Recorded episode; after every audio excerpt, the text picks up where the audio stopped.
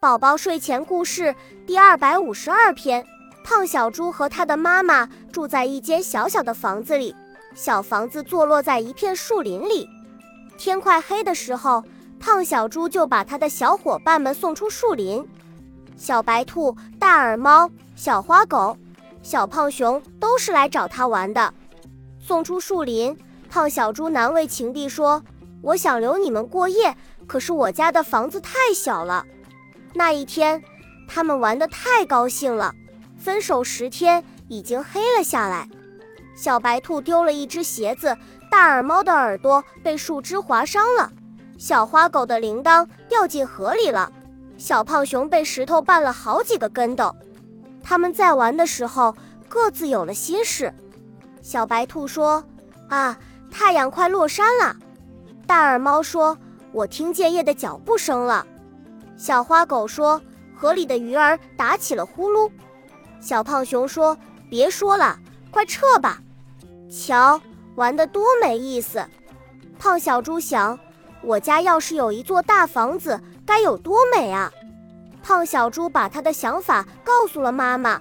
妈妈为难地说：“哪去弄大房子呢？造房子可不是一件容易的事啊！”妈妈有了心事。有了心事，呼噜就打得格外响。那天夜里，胖小猪饿了，他揉着睡眼去找吃的。他走啊走啊，怎么也走不到墙角。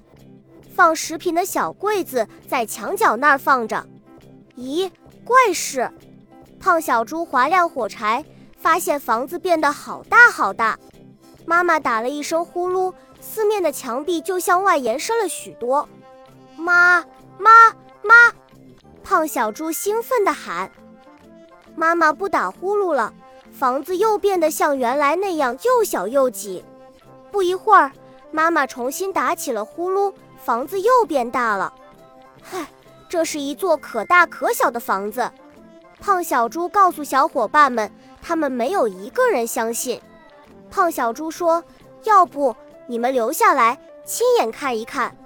他们觉得很好玩。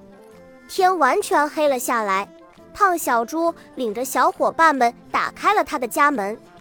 呼噜呼噜噜，呼呼，猪妈妈的呼噜好响。嘘，这房子一定大极了。胖小猪小声说。小白兔轻轻地说：“你们等着，让我摸一摸墙。”小白兔走几步，停一停，停一停，又跑几步。好家伙！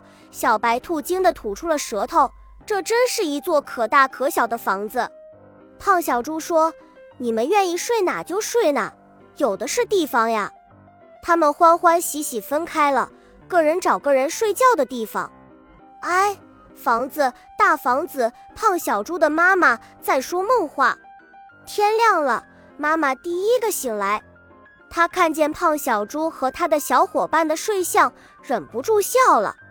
小胖熊的脚丫子压在小花狗的肚皮上，小花狗的脑袋扎在大耳猫的怀里，大耳猫的尾巴搁在胖小猪的脸上。呵呵呵，孩子们起床了！胖小猪的妈妈大声说：“啊，咦，嗯。”胖小猪和他的伙伴们，你看我。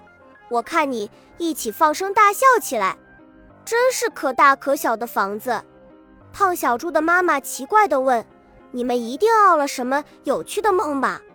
讲给我听听。”胖小猪说：“妈妈，我们梦见了可大可小的房子，可大可小的房子。”胖小猪的妈妈可没有梦见过，她只梦见过差点把胖小猪挤得大喊大叫的小房子。